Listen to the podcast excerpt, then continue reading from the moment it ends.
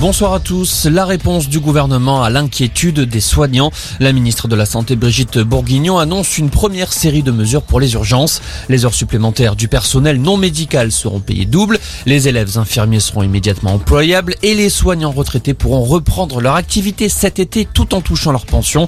Pour Christophe Prudhomme, porte-parole de la CGT Santé, ces mesures d'urgence vont encore plus accentuer la crise. C'est euh, en fait euh, appliquer les mesures euh, qui ont déjà été utilisées lors des différentes Covid. Or, ces mesures ont épuisé le personnel, euh, ce qui provoque aujourd'hui la crise puisque on a une démission massive de personnel. Les heures supplémentaires, les gens ne veulent plus en faire. Faire appel aux retraités et demander aux étudiants, là on leur demande de prendre quelques jours de congé au mois de juillet pour être en poste dès le 28 juillet. Moi je sais très bien ce que ça va entraîner comme euh, situation dans les mois qui viennent. C'est des gens qui vont démissionner de l'hôpital. Ces mesures sont complètement contre-productives, ne sont pas à hauteur des enjeux. On continue avec les mêmes. On sort de la crise Covid, on remet en situation identique que pendant la crise Covid. Ça va durer combien d'années? C'est pas possible. Ces premières mesures seront complétées par les propositions de la mission Flash commandée à l'urgentiste François Braun.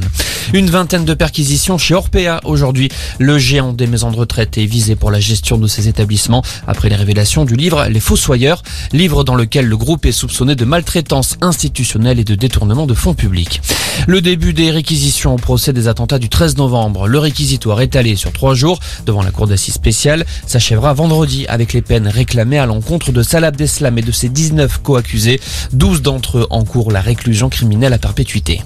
Et puis le Tour de France 2024 prendra-t-il un accent italien? Selon la Gazzetta dello Sport, le départ de cette édition 2024 sera donné à Florence. Les journalistes italiens annoncent également qu'à cause des JO, pour la première fois de l'histoire, la grande boucle n'arrivera pas à Paris mais à L'organisateur du Tour de France n'a pas commenté ces informations. Voilà pour l'info, excellente soirée.